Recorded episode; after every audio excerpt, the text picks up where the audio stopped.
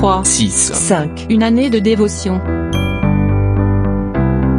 L'Évangile selon Jean, chapitre 10, verset 28 nous dit Personne ne les ravira de ma main. Alors que je rentrais à la maison, après une mission bien fatigante, le taxi me déposa en face de la gare. Un peu distrait et ma valise en main, je m'empressais de traverser la rue lorsqu'un monsieur posa sa main sur mon épaule et me stoppa net. Il venait de me sauver la vie en m'empêchant de me faire percuter par le tramway que je n'avais pas vu arriver.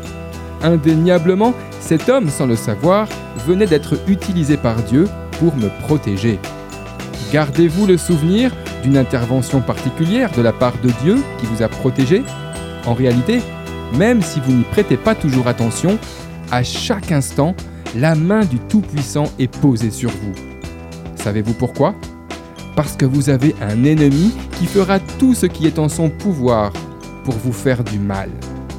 Dans sa première lettre, Pierre, au chapitre 5, verset 8, nous dit Votre adversaire, le diable, rôde comme un lion rugissant, cherchant qui il dévorera. Toutefois, n'ayez aucune crainte en face de ces dangers multiples, car la bonne main de Dieu vous protège.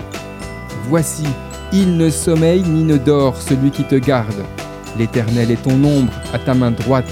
Pendant le jour, le soleil ne te frappera point, ni la lune pendant la nuit. L'Éternel te gardera de tout mal, il gardera ton âme. L'Éternel gardera ton départ et ton arrivée, dès maintenant et à jamais. Psaume 121, versets 1 à 8.